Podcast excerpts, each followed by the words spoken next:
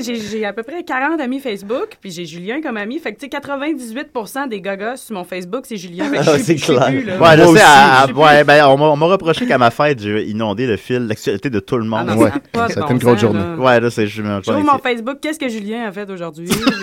Je suis désolé. Alors, euh, merci, merci Mathieu, merci Véronique, merci Yeah. Sophie, merci Iris, merci Mario Benjamin, merci Étienne. On est, euh, on est bien contents. On va dans Ouais. une prochaine. Oh oui. Salut!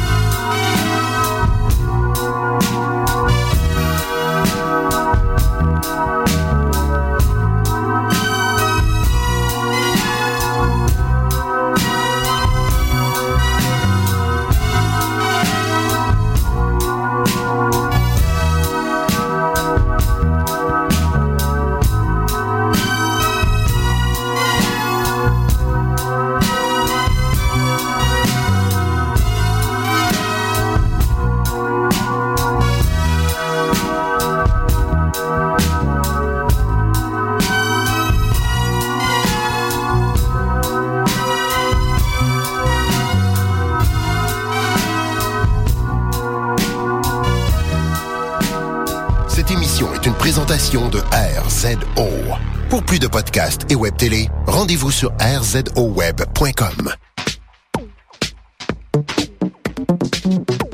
Cette semaine, le JPEG se refait une beauté. On parle de burning and dodging, la terminologie Carl Zeiss expliquée, la photo urbaine de nuit, on parle de Magic Lantern et on fait le test du Panasonic GX7. Bienvenue à Objectif numérique, épisode 49.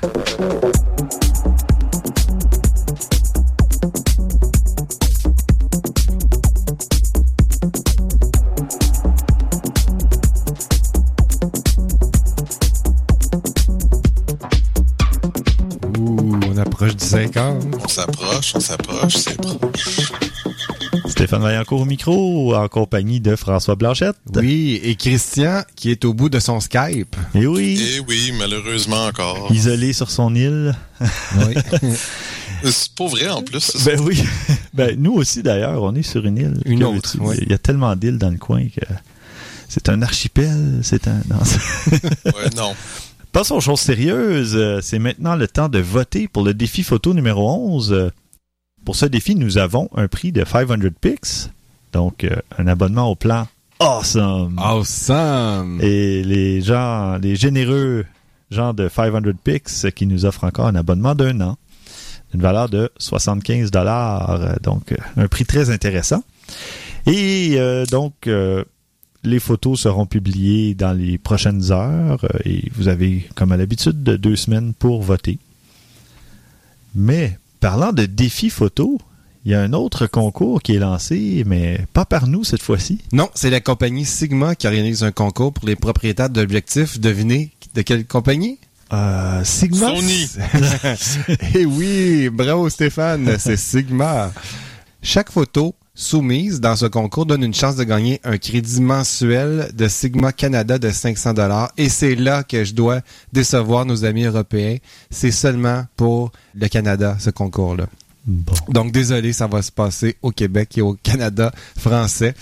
Le prix de 500 dollars, donc je disais, et on va pouvoir mettre la main sur le grand prix d'un voyage pour deux au Japon. Oh, intéressant. Oh, Bon. intéressant, Moses. Super intéressant.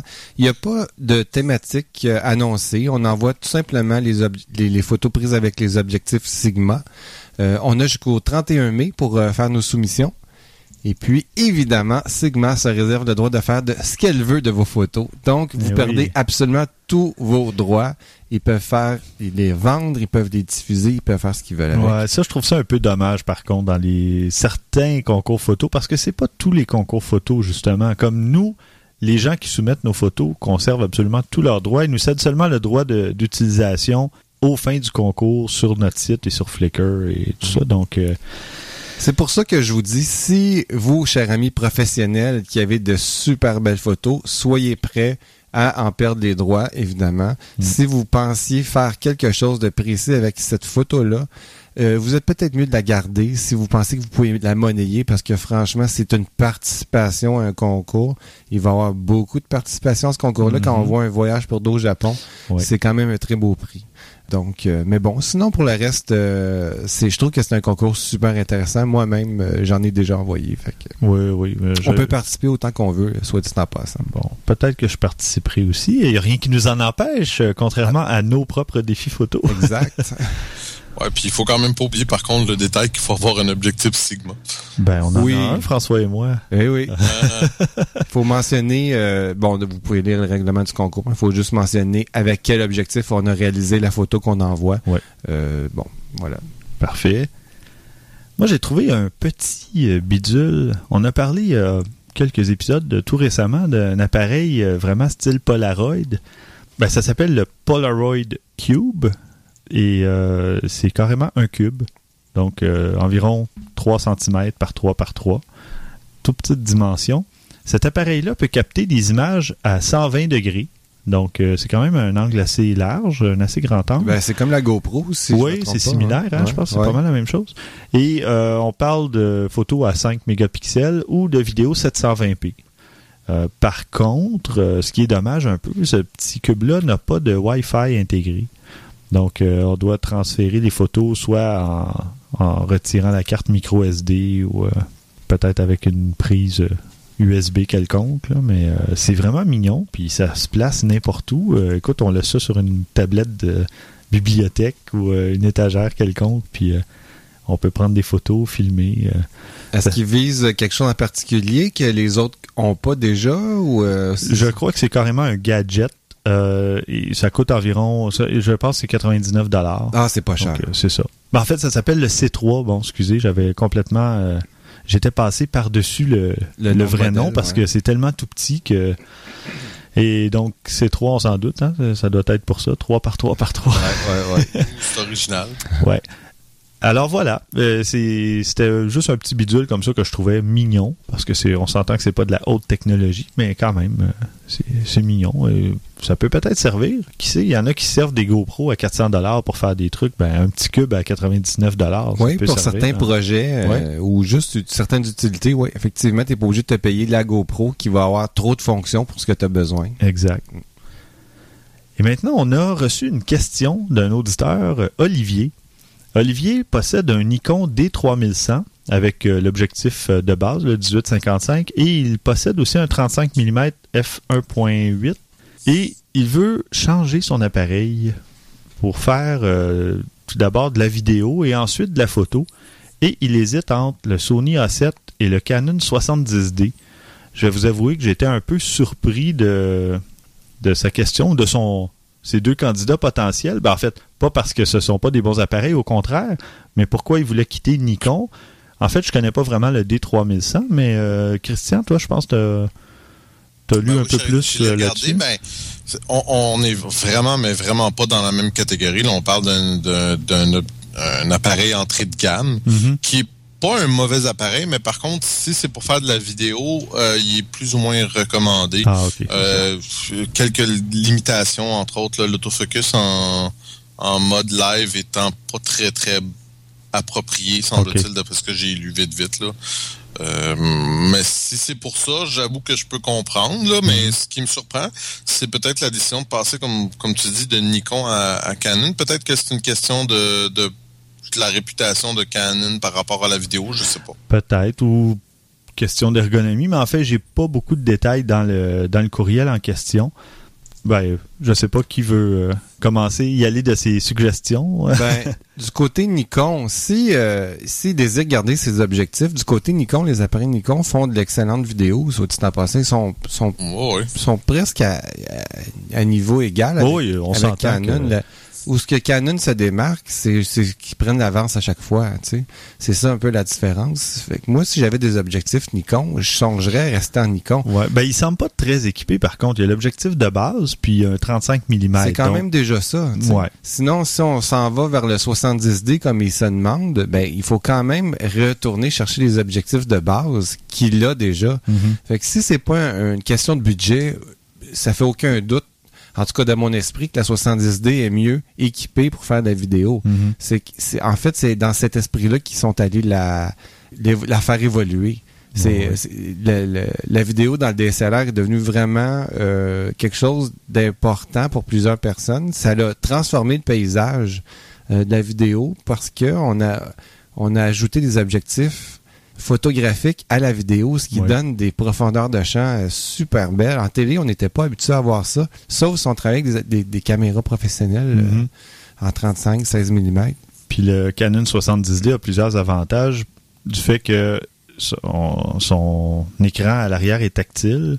Euh, Il y a le step motor, donc euh, la mise au point euh, vraiment fluide quand on change de, de point de focus. Oui, puis ça, c'est c'est vraiment pas à, à dénigrer parce que ou à, à passer par-dessus parce qu'en vidéo, DSLR, il faut, si on n'a pas une espèce de formation à faire le foyer manuellement, Mhm. faut même pas imaginer qu'on va être capable de suivre un objet manuellement. Donc, si c'est c'est pas nous, c'est le moteur, c'est l'appareil qui doit le faire. Et jusqu'à maintenant, il n'y a aucun appareil, aucun objectif qui était désigné pour suivre une image en temps réel. Mm. C'était pour faire de la photo, des, des mises au point hyper rapides, mais euh, avec une, comment je pourrais dire, peut-être un, un tiers de seconde où le moteur cherche un peu sa mise au Alors qu'en vidéo, quand tu cherches ton foyer, tu fais des allers-retours euh, jusqu'à temps que tu trouves le point pour que ce soit parfait, c'est vraiment pas joli à C'est pas regarder. beau, non, c'est ça. Alors, ils ont développé cette technologie STM, Step Motor, qui vraiment a des super résultats.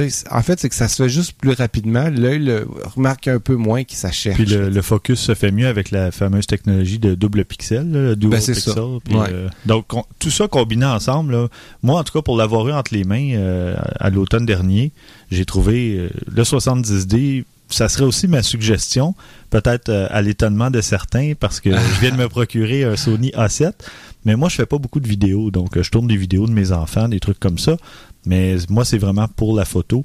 Donc, euh, Oui, puis tu sais, aussi le 70D a une prise microphone aussi externe. Tu sais, des, des trucs comme ça qui sont plus... l'A7 aussi. Oui, Oui, Magnifique. casque d'écoute et micro, euh, il y a les deux prises. Ça, je, l'a- je trouvais ça intéressant quand même de l'avoir Oui, bon. au cas où je me mette à faire un peu plus de vidéos. ça, oui. Mais euh, un petit reportage dans un événement, puis tu as besoin de vidéo parce que ton client veut avoir un- une entrevue avec tel président. Ça va être hyper pratique d'avoir un micro externe qui va donner une qualité euh, vraiment, surtout dans une foule où il y a beaucoup de gens. oui, Tu veux euh, augmenter la qualité sonore de tes clips vidéo, euh, ça va être euh, pratique, oui.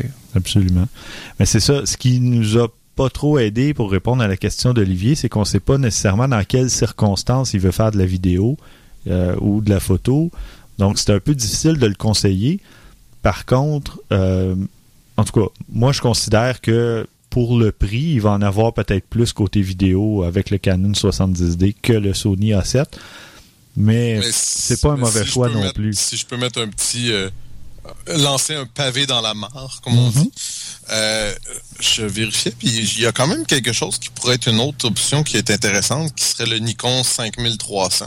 Ah oui, le tout Euh, nouveau. Oui, ben, on parle d'un mode de vidéo de 1080p à 60 images par seconde, ce qui est quand même assez Ben, respectable. Oui, oui. Euh, on, on a le Wi-Fi, on a le GPS dessus, euh, 39 points d'autofocus, euh, 24 euh, mégapixels. Fait que c'est quand même un appareil qui est assez bon. Il parlait même que la qualité des autant visuel que ISO, etc. est très similaire à la 7100 OK. qui est beaucoup plus cher. Fait que ça pourrait aussi être une autre possibilité s'il veut garder son objectif ou ses objectifs. Mhm. Le, le seul défaut que je lui ai trouvé, c'est que il semble-t-il que le, le mode en kit avec l'objectif et l'appareil est un peu cher, mais si on achète juste euh, la- la- Le boîtier seul, ouais. le boîtier seulement, ça commence à être un, un- beaucoup plus intéressant. Fait que pour lui, c'est justement ça pourrait être une alternative intéressante. Si euh, s'il est habitué à faire la mise au point manuellement, oui. Sinon, à moins que Nikon euh, ait une technologie comme euh, le STM, C'est vrai, il y a ça.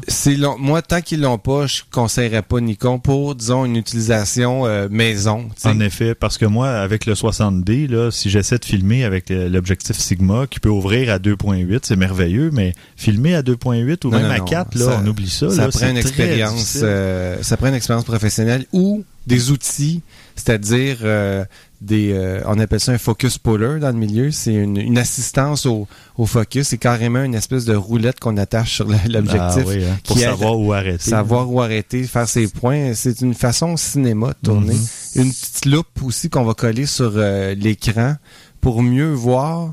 Les- pour grossir l'image, pour qu'on puisse mieux faire sa mise au point. C'est des, c'est des objets qu'on sert, nous, en télévision, Mhm. quand on tourne avec ces appareils-là, parce qu'on tourne beaucoup avec les DSLR quand même. Mhm. Euh, De moins en moins, mais il y a eu une période, justement, euh, c'était en 2007, je pense que euh, Canon est arrivé avec la 5D qui était capable de faire du HD déjà en 2007. La première 5D, ouais, oui, je pense. donc c'est à partir de là, il s'est créé un marché là, de d'accessoires incroyables. Mm. Mais ça prenait ça, sinon on pouvait pas arriver à faire du beau travail. C'était devenu euh, indispensable. Ouais, ouais.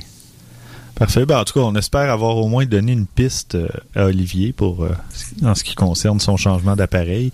Rester peut-être dans Nikon, mais pour faire de la vidéo avec focus automatique, peut-être plus le 70D. Sony A7, ben, c'est sûr que c'est intéressant parce qu'on a un plein capteur pour la photo. Oui, Et pour la vidéo, ça nuit pas aussi. C'est plus, c'est plus lumineux un peu. là. absolument. Et ça donne une meilleure profondeur de champ, mais reste à voir là, vraiment euh, qu'est-ce qu'il veut faire. D'ailleurs, ce qui est intéressant, c'est que j'en j'en parlais tout à l'heure avec euh, François, justement, j'ai installé euh, une application carrément dans le Sony A7 qui permet de faire des time-lapse, donc la photographie d'accéléré dont on a déjà parlé.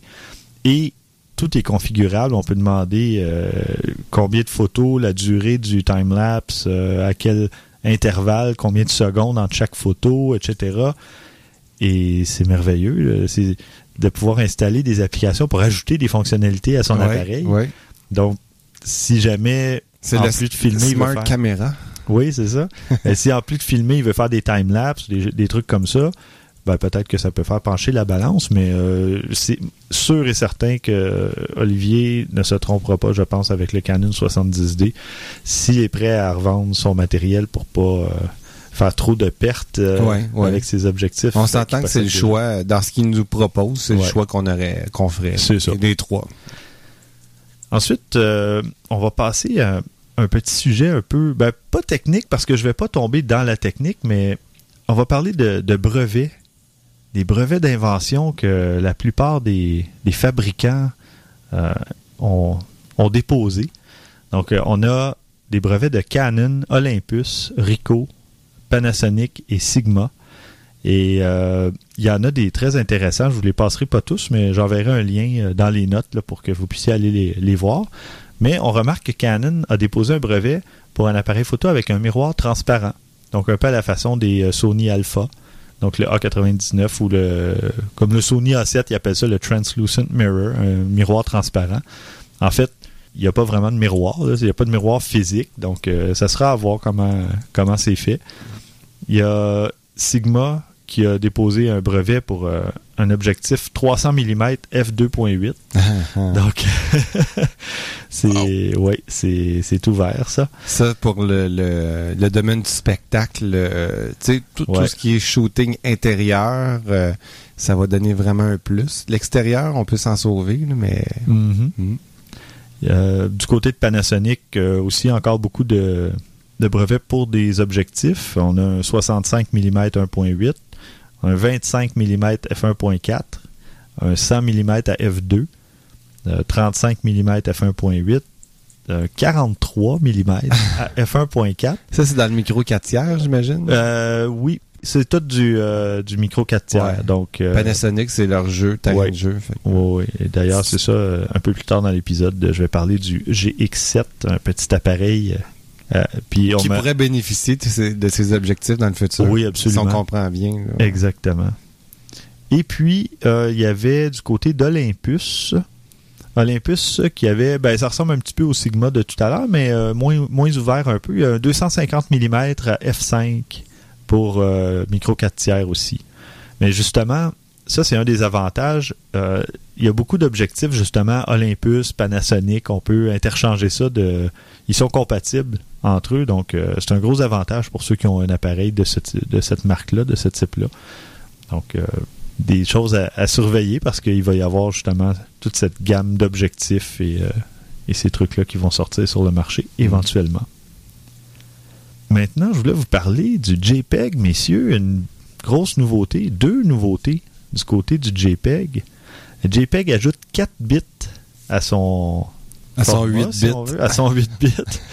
et euh, maintenant fait de la compression sans perte.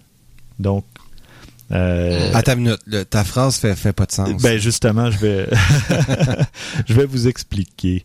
C'est que nous éclairer. c'est ça. Le JPEG existe depuis à peu près 1992. OK?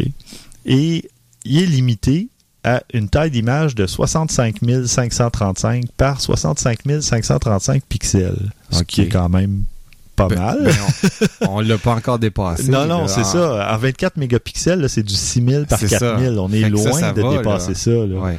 Donc, euh, par contre, il encode les couleurs seulement sur 8 bits. Ouais. Alors là, ben, ils ont, il y a eu des, des alternatives qui ont été proposées avec le temps, comme le fameux JPEG 2000, dont personne ne se sert nécessairement, ou en tout cas, moi, quand j'en... quoi? C'est ça. Mais le JPEG a continué d'évoluer avec le temps. Et puis, ça va s'appeler le JPEG 9. C'est la neuvième version. Mhm. Et on va avoir la possibilité d'utiliser une méthode de compression sans perte. Donc, ça va compresser, mais l'algorithme va être plus performant. Donc, parce que normalement, quand on compresse, évidemment, on, on enlève des doublons ou on fait, on laisse tomber des trucs qu'on, en tout cas selon l'algorithme actuel, qu'on pense que l'œil va pas nécessairement percevoir ou Mhm. que ça va faire une perte à, à coût À- à moindre. si veut, à moins- ouais. ouais, c'est ça, à moindre échelle. Ouais. Donc là, ben, l'algorithme est amélioré, donc on remarquera plus vraiment de, de compression. Et les couleurs vont pouvoir être encodées sur 12 bits plutôt que 8. Donc, un meilleur rendu de, des couleurs à ce niveau-là. Donc, en fait, c'est un, comment je pourrais dire, un trade-off. Euh, je sais pas comment dire en français, mais c'est une façon de, un sacrifice. un sacrifice. Au, je suis sûr que ça va, le fichier va être plus lourd. Probablement. Euh, étant donné que les cartes mémoire, euh, les disques durs aujourd'hui ont plus de place, ben pourquoi pas donner plus de qualité en grossissant le fichier? Pourquoi pas? Parce que depuis euh, 20 ans, les, les ordinateurs ont- sont aussi plus puissants.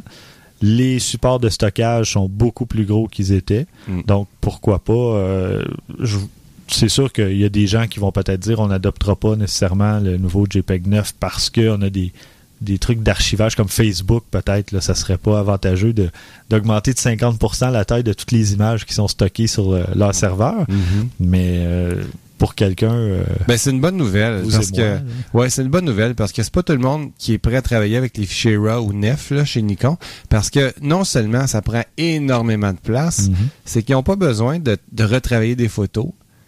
Ça prend beaucoup de place, puis euh, ben c'est ça. euh, J'avais un autre point que j'ai oublié. c'est pas grave. Mais donc, euh, toutes ces améliorations-là sont déjà intégrées dans la bibliothèque open source libjpeg, libjpeg. Et donc, euh, il reste juste à voir quels seront les premiers appareils photo euh, à en tirer parti. Oui, parce que là, les, manufacturiers doivent euh, entrer dans, dans le jeu. Ils doivent se dire, OK, on est prêt à changer euh, le standard de notre côté aussi. Il faut que ça se fasse partout, j'imagine. Un... Ou à la limite, peut-être qu'il y en a qui vont l'introduire en option. Euh, Est-ce que justement RAW, JPEG ou JPEG 9 ou un peu des deux, un peu des trois, Ouais, ouais, ouais. on verra bien. Mm. Donc, euh, Ah, ben, c'est une bonne nouvelle, je trouve. L'évolution, c'est toujours bien. ouais, ouais. Ouais, ouais, euh, tant qu'on gagne, c'est toujours ça l'important.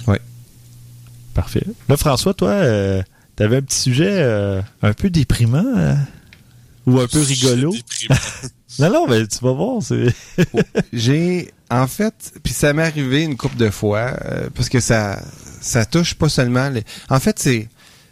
C'est les cinq phrases qui dépriment les photographes. OK. Ok? Des, des choses qu'on n'a pas envie d'entendre. Ça vise surtout les photographes de profession, je Mhm. dirais, mais je pense que chacune, chaque personne qui est photographe plus ou moins sérieux va s'y reconnaître. Euh, donc, je commence avec la première phrase. Les photos de mes enfants sont magnifiques. Votre appareil prend de belles photos quand même. Réponse. Merci, votre utérus fait- a fait de superbes enfants. Ouais, c'est ça. Euh, une autre chose qu'on peut entendre, combien vous, combien vous demandez pour un mariage? Ah oui, ok, mais je comprends, c'est normal. Je vais demander à mon beau-frère de prendre des photos, ça va être moins cher parce qu'il vient de s'acheter un réflexe. Merci beaucoup en tout cas. Ouais, c'est ça. Ben moi je répondrai toutes mes condoléances. Ouais. Lui, il dit, ben, dit, mais, mais c'est un mariage, c'est pas un enterrement. Non, c'est pour tes photos. Ouais, euh, non, c'est clair parce que c'est pas parce que justement le beau-frère ou le cousin ou le s'est acheté un appareil réflexe qu'il va savoir quelle photo prendre, à quel moment, comment cadrer. C'est, c'est vraiment une espèce de, comment je pourrais dire, de conception erronée tout de suite qu'on va se faire.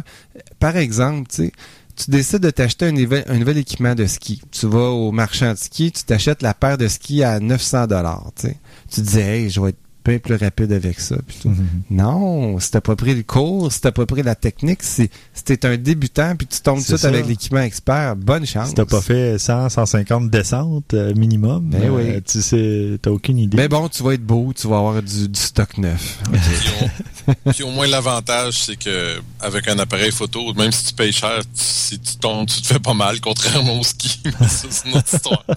Je parle par expérience. Euh, autre chose que qu'on peut entendre puis qui est assez euh, assez comique.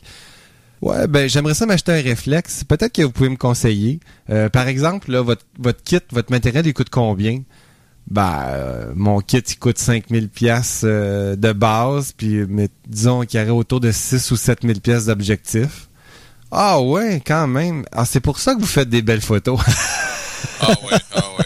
On, prend, on fait des belles photos parce qu'on a des bons appareils, sure. c'est ça. Oui, un menuisier fait des beaux meubles parce qu'il a un bon marteau puis un bon. Ben oui, euh, tu sais, un c'est bon, la même euh, logique, Des bons outils.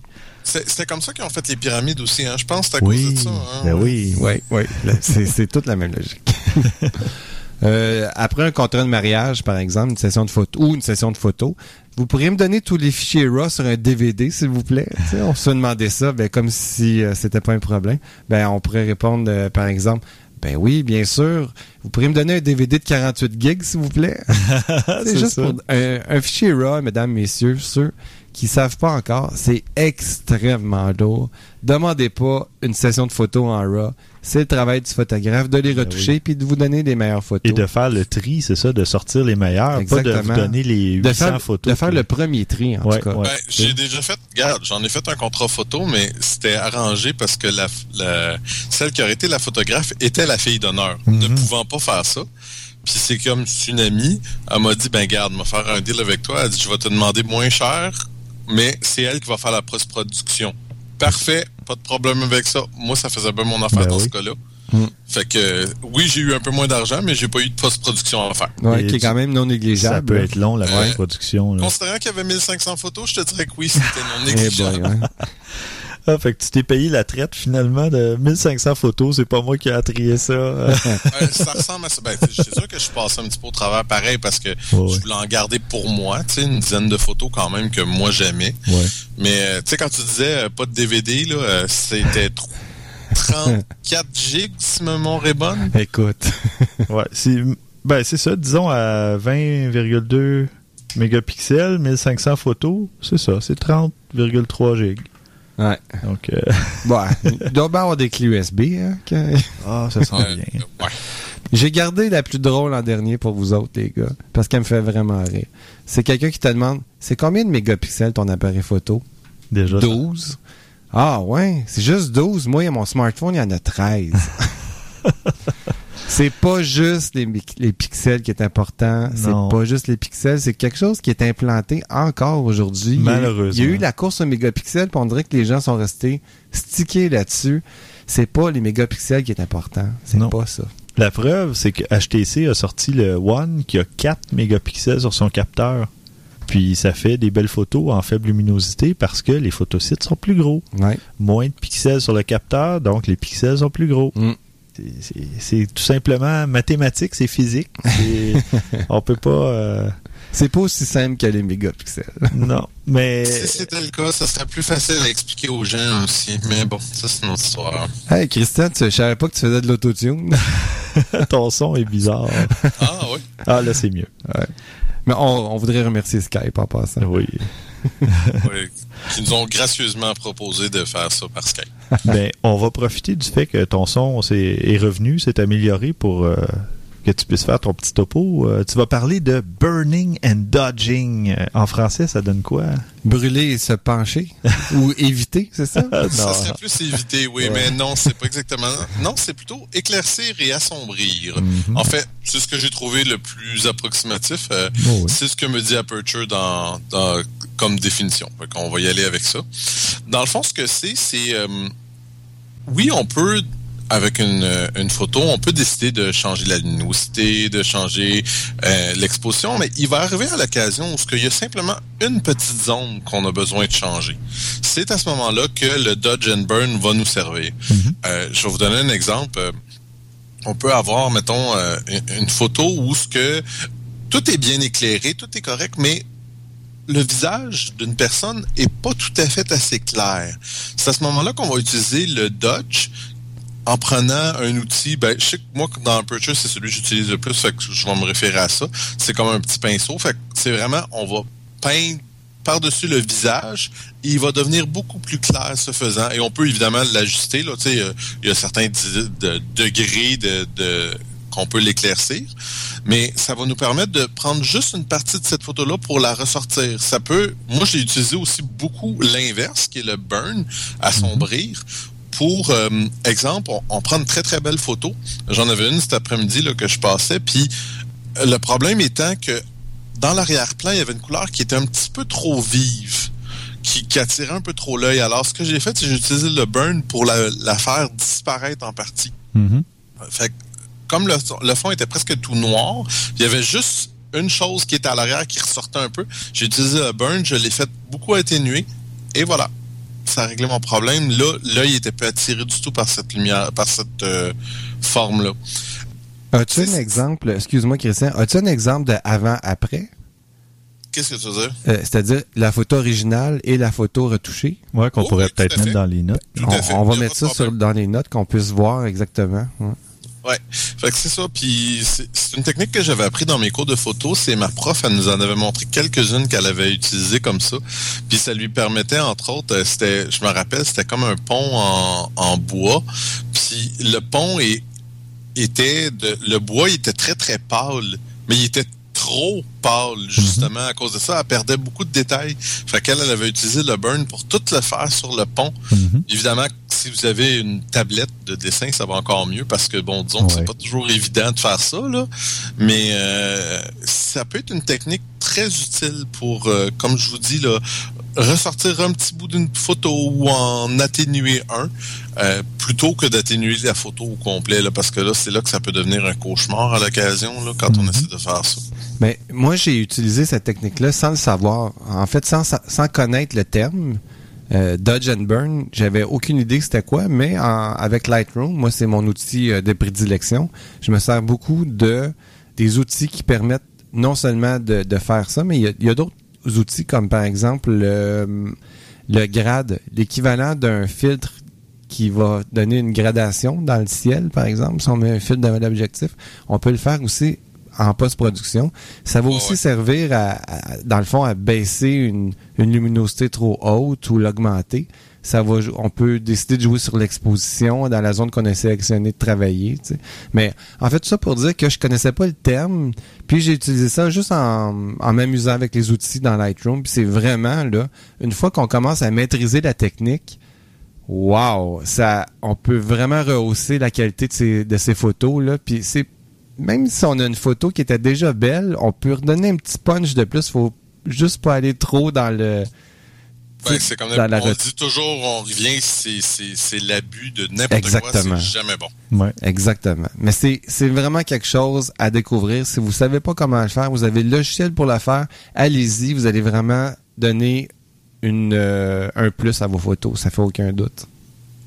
Fin. Fin. Parfait. Bon, ben, merci Christian. Moi, j'avais un. Je voulais éclaircir quelque chose parce que depuis que j'ai acheté mon Sony A7, je commence à. ben, en fait, il n'y a pas beaucoup d'objectifs hein, de disponibles encore pour les A7 et A7R. Et la plupart de ceux qui sont disponibles, ce sont des objectifs Carl Zeiss. Et je vois souvent les sonores et euh, toutes sortes d'appellations. Et je me demandais justement qu'est-ce que ça voulait dire, euh, tous ces noms-là euh, qu'ils donnaient aux objectifs? Est-ce que c'est pour la forme? Est-ce que c'est. euh, Ou est-ce qu'il y a vraiment une raison derrière? Et effectivement, il y a une raison derrière. Et j'ai fait des, petites recherches pour trouver ce que ça signifie. Alors, on a des noms d'objectifs. Il y en a qu'on voit plus souvent que d'autres, évidemment. Mais euh, on a Biogone, ou Biogone, Distagone, Mirotar, Planar, Sonar, Superachromate, Tessar, Variosonar et Variotessar. En fait, tous ces noms-là font référence à leur conception optique. Donc, on a sonar pour soleil qui désigne des objectifs lumineux à f1.5 ou plus grand, alors que tessar, qui veut dire 4, désigne une conception à 4 éléments de verre pour plus de netteté. OK. Vario, vous l'aurez compris, signifie à focale variable, ou plus communément un zoom. Ouais. Donc, euh, c'est quelques exemples. ça, c'est mais- peu importe la, la, la compagnie qui fabrique. C'est des termes. Non, non, c'est ben, vraiment. c'est Carl Zeiss. c'est Carl Zeiss. C'est eux qui, qui aident à, à savoir justement quand la- tu regardes un objectif puis tu vois que c'est un, sto- un sonore, Oui. euh, vario tessar, machin, ben là tu sais qu'il fait tel truc puis euh, donc euh, ça aide à savoir vraiment dans, dans quelle catégorie l'objectif se trouve, mais Mm. pour Carl Zeiss. Mm. Donc, euh, mais ça m'intriguait depuis quelque temps parce que je voyais ça. Puis là, je me disais, voyons, ils ont des noms quand même longs, tu sais, ces objectifs-là. Puis je me disais, il doit y avoir une raison derrière. Et voilà. j'ai élucidé le mystère. Donc, je vous mettrai la liste euh, complète dans les notes d'épisode. François, toi, tu voulais nous parler de ton côté de Magic Lantern. Oui, Ça fait plusieurs fois hein, qu'on fait allusion à Magic Lantern. Magic Lantern, oui, on retourne du côté vidéo avec ça.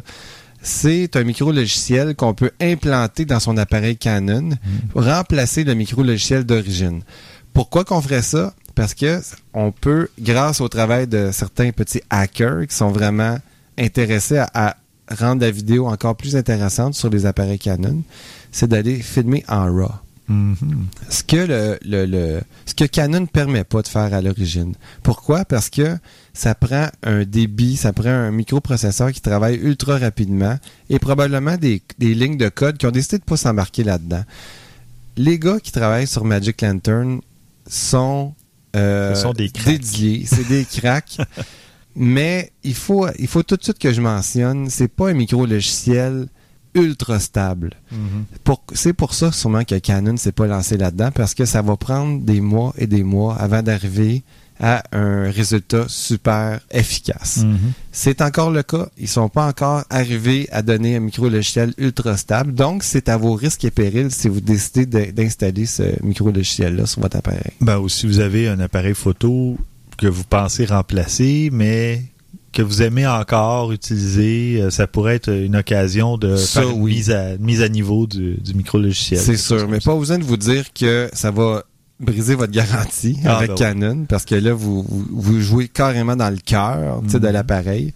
Par contre, les bénéfices que vous pouvez en retirer, c'est vraiment quelque chose d'intéressant. Pour tout filmmaker, pour tout réalisateur en herbe que vous êtes, vous allez être capable d'aller chercher des images incroyables. Juste le, le fait de filmer en RAW, c'est la même chose qu'en photo. Quand on va arriver en post-production, on va pouvoir étalonner ses couleurs, son exposition sur une plage incroyable et aller chercher un look qu'une caméra beaucoup plus chère peut vous amener.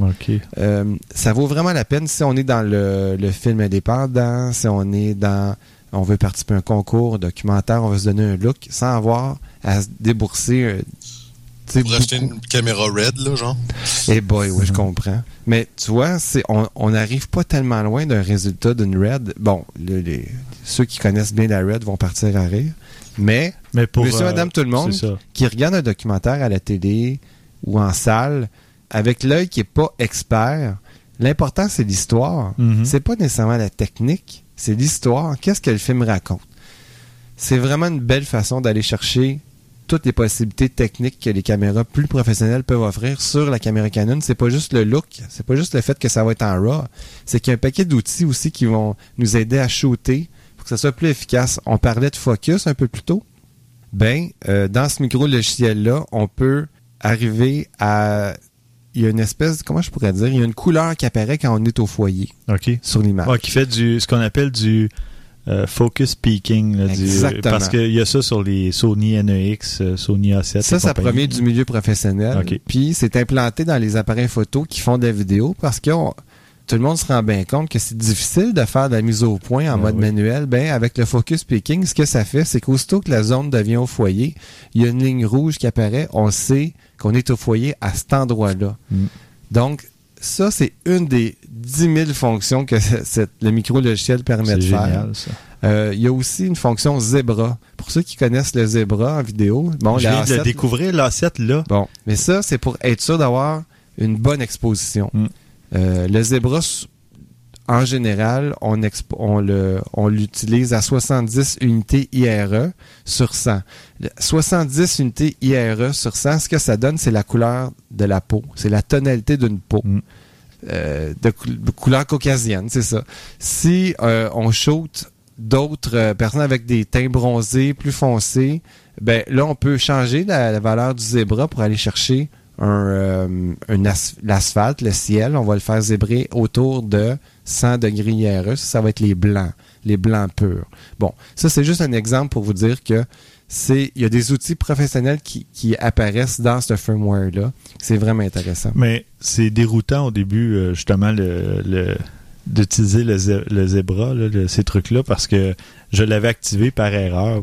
Je savais pas c'était quoi, puis j'ai dit je vais essayer la fonction. Puis là, Et il y a des lignes partout Oui, dans l'écran. oui, ça là. cache un peu, euh, ça cache un peu, mais l'idée c'est qu'on on le retire aussitôt qu'on a fait notre ajustement. Ouais. C'est vraiment en début de séquence qu'on fait ça. On sait qu'on a la bonne ouverture, parfait, on peut commencer à filmer. OK. Euh, c'est les appareils qui sont compatibles avec Magic Lantern, c'est pas tous les appareils Canon évidemment, c'est surtout les réflexes. Euh, je vous les nomme euh, rapidement, il y a la 5D Mark II, la 50D, la 60D, la 7D, la T2i ou la 550D. Ouais, en Europe, c'est les par numéro comme Exactement. La T3i ou la 600D en Europe, la T4i ou la 650D en Europe, la T5i ou la 700D en Europe. Il y a la 6D puis la même la EOSM euh, qui est compatible aussi, qui a son propre parc d'objectifs à elle, malheureusement, qui est, qui est pas vraiment ouverte aux autres objectifs, à, à part peut-être s'il y a d'autres adaptateurs qui se... Ouais, Peut-être, que ouais. tu peux acheter. Ah, ok, bon.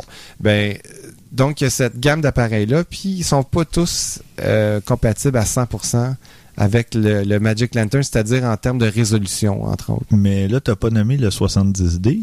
Le 70D, non, il est pas encore Ah. euh, trop récent. Ouais. Euh, peut-être pas assez de gens qui osent euh, travailler dans leur Ouais, hein? 70D parce que il faut le dire, hein, ces gars-là, ils travaillent là, sur des versions euh, Ouais, ça alpha? C'est ça, ça peut carrément briser l'appareil. Tout à fait. On peut, on Irréparable. peut carrément le perdre, là, Ouais. mais quand euh, la 70D, c'est pas donné comme appareil. Là.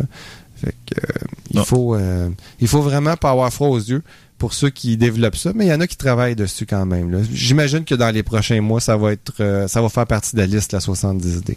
Euh, c'est vraiment quelque chose à tester si vous n'avez pas peur de...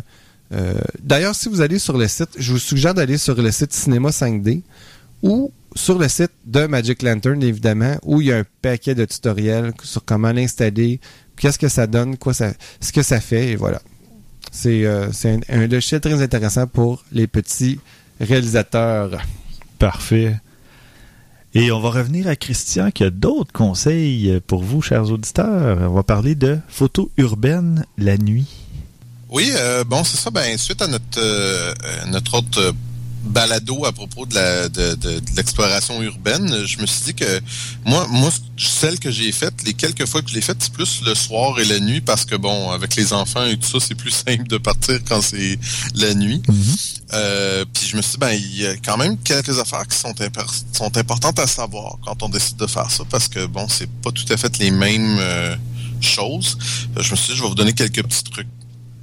Une des premières choses qu'il faut mettre euh, quand on fait de la photographie urbaine de nuit, c'est mettre la priorité à la vitesse d'obturation. C'est dans le fond, si on veut arrêter une image, exemple, si quelqu'un se promène sur la rue ou tout ça, ben c'est sûr et certain que si vous voulez que vraiment arrêter votre sujet, il va falloir que vous le fassiez au moins à un 250e. Parce Mhm. qu'en bas de ça, il risque d'avoir des bougées, il risque d'avoir un petit peu de flou, etc.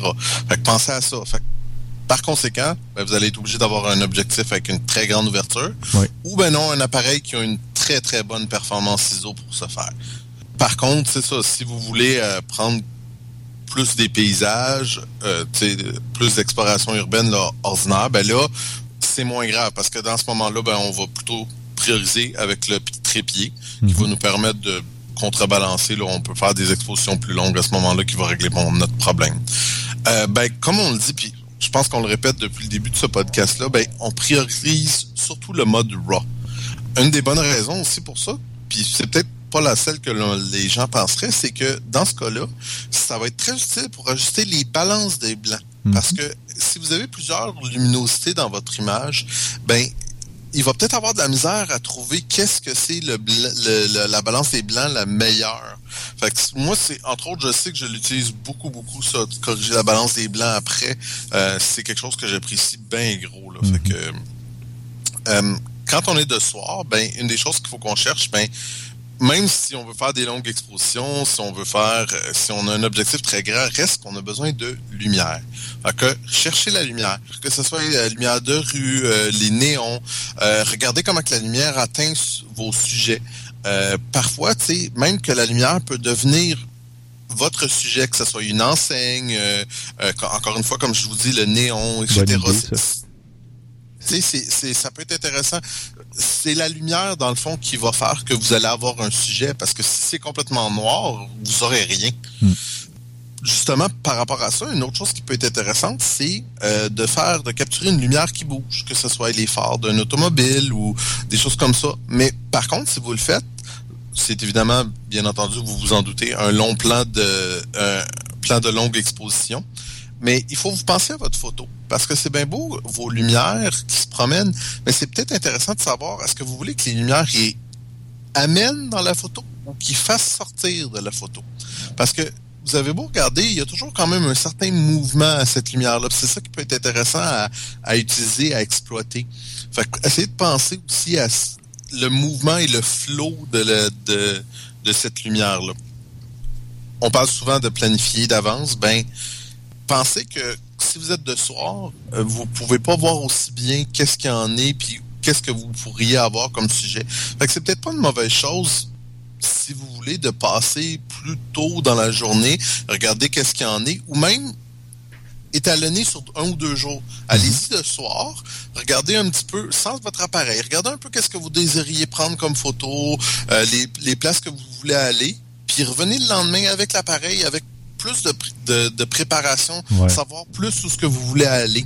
Faire un peu de repérage. Ouais, ouais. Exact. Le repérage, c'est toujours une bonne chose. Quand vous voulez faire un shooting photo, allez, sachez où ce que vous vous en allez. Euh, autre chose, euh, ça c'est un détail. C'est d'ailleurs une des raisons pourquoi que j'aime pas beaucoup la GR en général. Des photos de nuit, ça doit être foncé. C'est bien beau d'avoir, oui, de la lumière puis tout ça, mais si votre photo a pas de noir, c'est pas une photo de nuit. C'est vrai ça parce prend un contraste, ça prend quelque chose. Super bon point. Oui, parce que les appareils ont tendance à vouloir avoir une bonne exposition, c'est-à-dire éclaircir les sujets, mais c'est pas ça qu'on veut nécessairement. là. Pas nécessairement. Oui, tu peux avoir un peu d'éclairage. Tu sais, mettons, je sais pas si c'est une personne, ça elle peut être un peu plus éclairée, mais si tout autour aussi est éclairé, c'est plus une photo de nuit Non. réellement, là. Puis, ben, le, le dernier conseil, je pense qu'il il, il s'en va se dire, c'est faites attention. Parce que, ben, c'est la nuit, hein. Arrangez-vous d'y aller à des endroits qui sont sécuritaires ou d'y aller en groupe ou, tu sais, si vous désirez, parce que je me rappellerai toujours, moi, quand j'ai acheté mon appareil photo, le vendeur chez Future Shop, il venait juste de se racheter un autre appareil photo parce qu'il est allé dans une petite ruelle sombre, il a tourné un coin, puis le gars, il a dit, avec un couteau, tu me donnes ton appareil. Oh. Le gars, il s'est pas assassiné, il a donné l'appareil. Ouais, ouais, ouais. C'est sûr que souvent, un amateur, un amateur de photo va souvent se retrouver avec un bel appareil aussi. C'est exactement ça. C'est exactement ça. Fait que si vous y allez en groupe ou si vous allez dans des places où il y a du monde, vous allez avoir moins de danger. Bon, parfait. Merci bien. Et avant de conclure l'épisode sur euh, mon petit test du Panasonic GX7, je voulais juste annoncer qu'on va avoir des petits euh, tests intéressants dans les épisodes euh, futurs. On a les, les, objectifs autonomes de Sony, les QX10 et QX100. Et on va avoir, vous n'en croirez pas vos oreilles, le Trigger Trap. Eh oui. Combien de temps plus tard? Presque deux ans plus tard, 22 mois à peu près. Euh, Vaut mieux tard que jamais. c'était à l'épisode 1 ou 2. 2, je pense qu'on a parlé du Trigger Trap. Et on a deux exemplaires de la version 2 du Trigger Trap. Et le- Christian et François vont pouvoir euh, expérimenter avec ce petit gadget qui est en fait un câble, tout simplement, qu'on branche entre l'appareil photo et son smartphone. Ben oui, pendant ce temps, euh, ton A7 fait la même chose euh, sans fil. Ouais, ben ça m'a coûté 10 l'application. Mais... ouais. Maintenant, je pense qu'il peut le faire, mais je ne sais pas s'il fait exactement la même chose. Parce que j'ai parlé avec les gens de Trigger Trap et Sûrement que c'est pas exactement la même Non. chose, mais la technologie fait que il y a plus besoin du fil. c'est possible, c'est ça. Sauf que le, le président de la compagnie s'est acheté un A7 ou un A7R et il avait l'intention de sortir un câble pour cet appareil-là. Peut-être que là, c'est retardé parce qu'il s'est rendu compte qu'il y avait une application, puis là, il veut voir s'il peut pas pousser ça plus loin. J'ai aucune idée, mais euh, ça devrait pas trop tarder parce que lui-même a un appareil euh, qui est pas supporté par son propre bidule en ce moment, donc euh, Ouais, c'est une histoire à suivre. Oui, ouais, absolument. Donc, restez euh, à l'écoute des prochains épisodes. Euh, on a euh, beaucoup de choses qui s'en viennent. On devrait avoir un appareil Olympus aussi qui s'en vient là, dans les prochains épisodes que Christian va pouvoir tester. Et là, parlant de test, euh, moi j'ai eu l'appareil, le Panasonic Lumix euh, avant les fêtes, le GX7, qui est un appareil euh, micro 4 tiers euh, léger, de bonne euh, construction. On parle d'un capteur 16 mégapixels. On parle un élément très important et très positif de stabilisation à même le boîtier. Donc ça c'est bien. On voit ça dans les appareils Pentax aussi. Et c'est génial parce que les objectifs coûtent moins cher dans ce temps-là. Pas besoin d'avoir de stabilisation à même l'objectif. On a un viseur électronique euh, qui peut se surélever un petit peu euh, de 2.3 mégapixels, donc quand même une bonne résolution. Un écran LCD de 3 pouces euh, inclinable. On a bon des, des molettes dessus. Il y a pas mal de, de trucs paramétrables. On a un déclencheur qui peut aller jusqu'à 1 8 millième de seconde avec une ouais, synchronisation avec le flash jusqu'à 1 sur 320, 1 320e de seconde. Et euh, vidéo 1080p à 60 images, donc 60p, 60i et 24p. Donc beaucoup de modes. euh. Ah, mais ça me fait penser justement parce qu'on parlait de time-lapse avec Trigger Trap et le Sony. L'application peut faire du 24 ou du 30 images secondes. Ça donne l'option, c'est génial. Oui, oui, Petite oui. parenthèse comme ça qui vient de me, me venir à l'esprit. Euh, on a du, euh, pour revenir au Panasonic, du Wi-Fi intégré avec euh, NFC aussi. Donc, Wi-Fi fonctionnel. Le NFC, c'est très bien. Ça facilite beaucoup le jumelage. Mais c'est pas parfait. Malheureusement, on arrive, on s'approche, mais euh, le Wi-Fi, c'est pas parfait dans. En tout cas, à date, 90% des appareils qu'on a testés. Mais- vraiment, là, c'est pas encore au point. Mais le, justement, le Canon 70D dont on a parlé, c'est pas si mal, ça s'en vient. Et euh, ben, le Sony A7 à date aussi, j'aime bien. euh, ça fonctionne bien. Puis il y a d'autres appareils. Ça, ça commence. Là. On dirait que les fabricants au début mettaient du Wi-Fi pour dire Ah, notre appareil a du Wi-Fi. Oui, oui. Mais là, ils commencent à comprendre que les gens peuvent être frustrés quand le Wi-Fi fonctionne pas ou fonctionne pas facilement. Quand ça se fait pas rapidement. C'est ça. Quand c'est pas intuitif ou Ouais. que c'est pas fonctionnel carrément, c'est ce qui est pire, euh, ça, rend service à personne. là. Donc, euh, les fabricants commencent à le comprendre, ça, que c'est vraiment euh, important. Donc, euh, moi, j'ai j'ai bien aimé. Et ce qui était intéressant, c'est que j'avais un objectif très grand angle. J'avais un 7 à 14 mm. Et boy, Et- c'est large. C'est assez surprenant. Oui, et euh, c'est le plus l'objectif le plus large, le plus grand angle que j'ai utilisé. Et je vais mettre des photos. Euh, c'est pas des photos extraordinaires, mais c'est des photos des pièces à l'intérieur d'une maison. Euh, moi, je pense que ce type d'appareil-là, c'est parfait pour un agent immobilier. Oui. Pour Malheureusement, oui. ben oui, parce que les, les agents immobiliers, chaque fois, ils prennent des photos de salles de bain, de petites pièces euh, qu'on voit jamais rien. On voit juste un coin, un Ouais. angle de la pièce, puis Mais ça amène une fausseté totale. sais, la- ben oui, c'est sûr.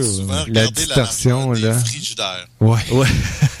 C'est incroyable. Mais tu sais, c'est- c'est un compromis. tu sais. Oui, c'est ça. Effectivement, tu vois la pièce, tu la vois bien, mais bon, au, au prix de la distorsionner puis de, de fausser la vérité, parce que les petites pièces deviennent grandes, là. C'est fou. Ouais, il y a ça. Mais Ils deviennent vraiment grandes. Au moins, ça donne une meilleure vue d'ensemble. Puis à la limite, ils pourraient mettre une note. Attention, euh, tu sais, Ah, mais non, ouais. ça ne reflète pas nécessairement la réalité. Je sais pas. Ben, en tout cas, moi, il me semble que je serais du genre à expérimenter. Peut-être que je me rendrais compte que ça sert à rien, là, mais il me semble que je l'essaierais si j'étais un- un agent immobilier. Mhm. Enfin, tout ça pour dire, dans les euh, points Je positifs, pourrais te dire que tu serais pas un bon agent. tu, tu vendrais trop moins. honnête. Tu vendrais moins. Merci, C'est plate à dire, là, mais tu vendrais moins. Enfin. Euh, donc, je vais, je vais y aller rapidement parce qu'on doit conclure l'épisode, mais euh, point positif, très bonne construction, un boîtier solide malgré qu'il soit petit, donc on parle d'un un appareil hybride, micro 4 tiers.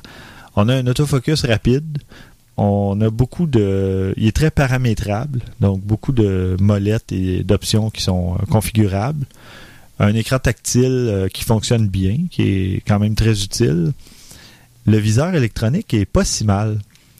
Dans les points négatifs, il y en a pas beaucoup, mais il n'y a pas de prise pour écouteurs ou micro externe, ce qui pourrait... Ben, en tout cas, on s'entend que ce type d'appareil-là ne s'adresse pas nécessairement aux vidéastes ou... euh, Pas sais, priori. c'est ça. Ouais.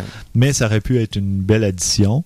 Par contre, ben, ça prend de l'espace dans le boîtier. Donc, quand on veut faire des appareils plus petits, plus compacts, c'est sûr qu'avoir des fiches de audio qui rentrent à l'intérieur, ça prend de la place. Donc, c'est un compromis que plusieurs fabricants doivent faire. Il n'y a pas la possibilité de faire une conversion en RAW à l'intérieur de à l'interne, euh, automatique si on veut, ce qui est un peu dommage. Euh, sinon, euh, le, le viseur électronique à l'extérieur, c'est difficile de voir un peu dedans en plein jour, évidemment. Le soir, il n'y a aucun problème, mais en plein jour, on dirait qu'il y a. Je sais pas s'il y a une fuite de lumière ou quoi, là, mais c'est. Ben, en fait, c'est qu'il manque carrément de luminosité. Probablement, Ouais, c'est ça. ouais, Donc, ouais.